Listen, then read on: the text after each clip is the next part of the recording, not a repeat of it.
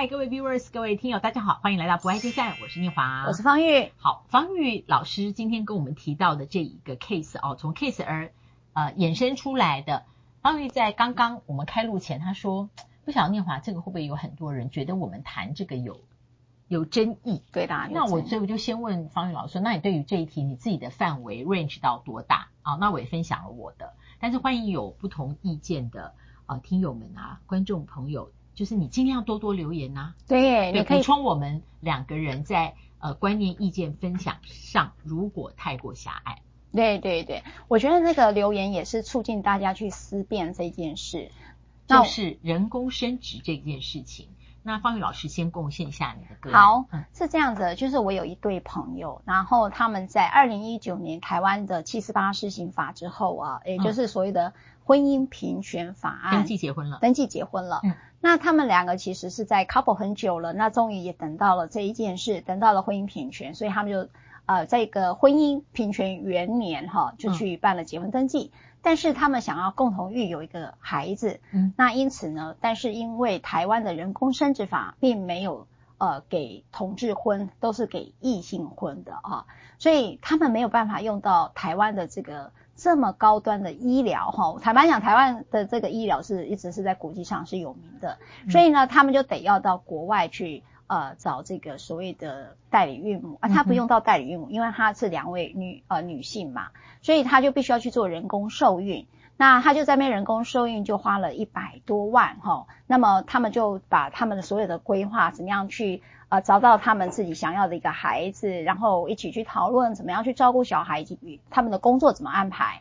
然后回来之后呢，我再帮他们处理收出养。那是在呃那个时候婚姻平权通过之后，我们就马上去办这个收出养的一个程序。那请问收出养复不复杂？因为不呃呃好，这件事情在早年是非常复杂，极度复杂的。嗯、也就是说，呃，对于同同志收养这一件事情，很多那时候的法院都会认为这是不利于子女的发展，因为他觉得社会文化并没有让孩子有这样的一个成长的空间。可是，在婚姻平权之后呢，我觉得整个司法。突然有了一个不很大的转变，他就怎样？他就很开心的一起，就是在办收出养的时候，给了很大的一个空间。也就是说，只要我们在想说，我要不要去讲出生父是谁，然后要不要讲出这是在国外的一个代理孕母的状况？所以我们本来是很担心的，嗯，但是实际上法院并没有。也就是说，你到底有没有给孩子准备好比较好的一个成长的空间？呃，这件事情，然后呃，当时的社会局访视的时候，就是认为说这个收出养是一个合乎孩子最佳利益的，因此就办成了这个收养。诶，我想请问，因为我原来以为收出养有一个很重要的，就是说，呃，这一个你所收养的孩子他的来源，那他这个来源呢，呃，又跟呃我们。一般传统的想象不一样，因为这个孩子呃的卵子是这一位女性 couple 的，的那精子是透过在国外人工受孕他们挑选的，精子银行，所以所以他们呃在法院办理收出养的时候，他没有问这个孩子到底是属于婚生的还是属于怎么样的，对，这个完全不处理。他他对以前处理这段的时候，大家就会隐瞒，但是这时候我们公开的讲的时候是被法院所允许的。了解，所以就说。呃，他意思应该是说，了法院在了解跟理解这个状况的时候，这不成为一个状况，后面就处理是否你为孩子创造最最大利益的成长。是的，是的，是的，我觉得这很不容易，哦、因为以前我们只要卡到一个，他们会觉得说，啊，不符合台湾的人工生殖法哈，就可能受出养就过不了。但是我觉得婚姻平权之后，让司法也有很大的一个跃进了。那我想请问，在呃方玉律师你讲出这个个案之后，是不是？呃，台湾的人工生殖法有它法律的规定，但最重要是这个人工生殖法之后，它服务什么的家庭需要，也就是法院在处理这个家庭需要的时候，其实它有很大的弹性裁量空间，是这意思吗？是是的，是由法院来决定出养之必要性，哦、也就是出养之必要性。所以有人呢，譬如说你是为了移民，法院就可能不会准；你可能是为了传宗接代这种很像大人之间的需求，他也不会准。他是觉得你真的为了孩子，法院才会准。哦，好，那我的情况比较特别，比方说我们有朋友，嗯，哦，因为我们今天谈这个人工生殖法，会发现他有很多情况。哦，老师谈的呢，呃，是同性朋友同志在法律登记注册结婚之后的呃生养二代。那我们的朋友呢，有的人是子女长大了，嗯，那觉得说家里可以再多子女啊，所以呢，哦，是以呃父跟母的。呃，精卵子但是都已经超过五十岁了，Okay. 所以到国外找了代理孕母。嗯，然后也有的呢是一辈子单身，但他后来呢会觉得他的能力跟他的时间现在可以抚养一个孩子了，在在五十岁以后，所以呢他用他的精子到国外都是美国哦找卵子，然后代理孕母，然后他有两个孩子在不同时间，对，所以像这一些的话，因为系出他的户籍，所以好像在户籍登记都没有问题，诶也就是说他。规避了台湾的人工生殖法啦。懂懂懂。老师，我可以问，那所以你你你知道有这个情况，就是很多人他其实是在他人生的前阶段，他就是自然生呃生养的，到后阶段呢，时间有，那经济能力也充裕，他觉得他还可以再抚养跟照养孩子。对，我我觉得我遇到蛮多这个，然后我有个朋友，其实呃他是向来的单身主义者哈，然后。应该大家都可能认识，maybe 老师也认识。然后呢，他有一次就到名人都孤影其名，对，他就跟我讲说：“哎，赖律师，我要结婚。”我是想说：“哎，你好像是单身主义呃呃著名的一位呃女性。”他说：“因为我们的人工生殖法就只限于受诉夫妻哦，就是老师我要讲的法律。”嗯，哎，老师来念。好，我们的人工生殖法第一条哦，为了健全人工生殖之发展，保障不孕的夫妻婚姻关系内，对对，婚姻关系内法律的夫妻。不孕，人工生殖子女与捐赠人之权益，维护国民之伦理与健康，特制定本法。对，来再来老师的，为什么我们说只限于异性？好，好，受术的夫妻啊，人工生殖法面接受人工生殖的夫及妻。那他的妻子呢，必须能以其子宫孕育生产胎儿，也就是说，人工受孕，最后呢，他必须是在这个妻子的子宫里面要植入妻子的子宫啦。是的。所以为什么我那个朋友，他们一对夫妻用自己的精卵子受精卵，超过五十岁了，但是台湾的人工生殖法，他要植回他太太的。所以到国外去找孕母。对的，所以呢，就很多人就在讨论这这个这个名人后来他？后来结婚了，嗯，就为了生一个小孩，因为就像我们有一些呃孕育的时间其实不是那么长嘛，所以有人用冻卵啊，哈，有人用冻卵的方式，然后在在自己可以用子宫来孕育的状况下，他们就采取了婚姻，然后是还好，婚姻还不错，还好还不错，但是就是。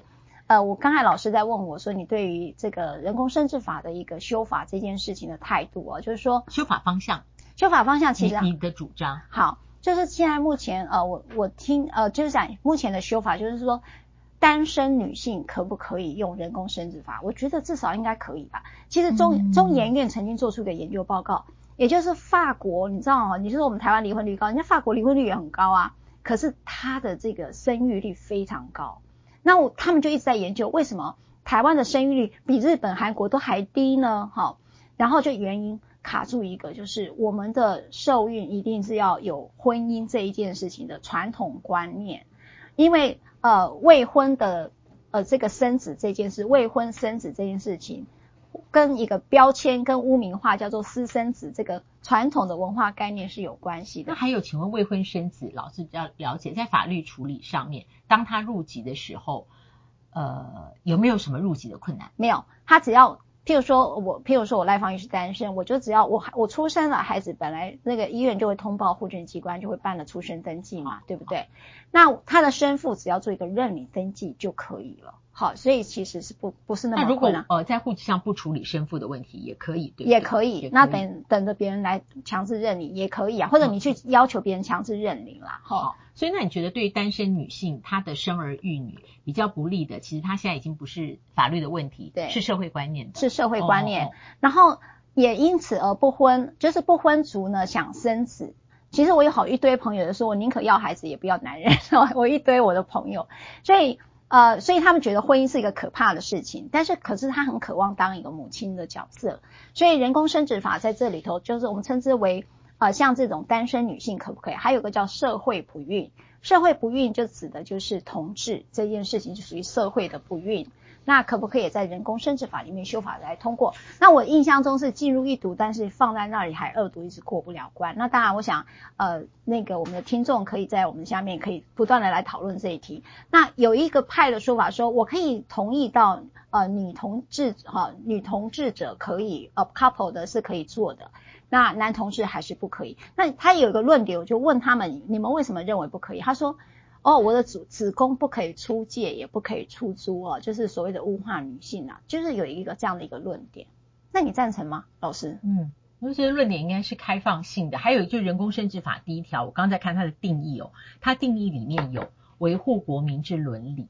好，与健康这个我不讨论。嗯维护国民这个伦理，所以它这个伦理里面，它牵涉到千丝万缕的。第一个，它落到国民，也就是说每个国家有国家的国情。对。那我觉得它进入辩论是非常好的，因为通常一读到三读是敲锤文字的句斗的处理，在二读的时候，它应该有公听，有很多呃不同民意代表代表他所收集的民意来讨论。我讲的是非常理想的立法品质，然后，所以国民的伦理，它牵扯到对于我们台湾的国情，我们每个人瞎子摸象都摸到的是腿，或是象尾巴，或是鼻子。对，好，动静总的来讲，呃，这个多方能够妥协是什么？还有伦理这件事情，我没有看不起伦理哦。那请问一下，这个伦理本身，它也是照顾人的最大福祉，所以这个人，呃，是要。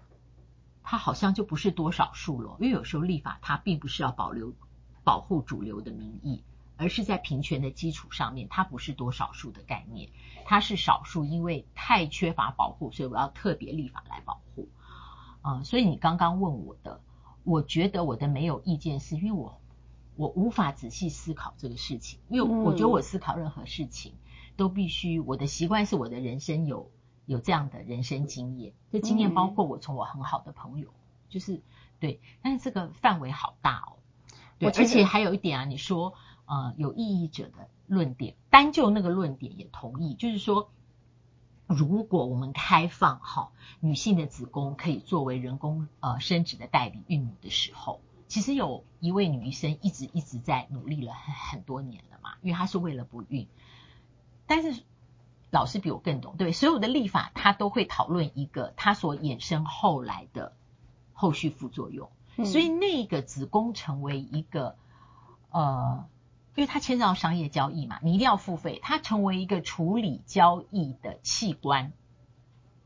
好，那这一个观念，它有没有可能后面去衍生出很多其他的问题？我讲的问题包括观念的哦。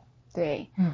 我觉得老师，我我真的很爱他啦，哈，就是呃，我觉得他用一个很呃 open mind 的方式来讨论各种论点。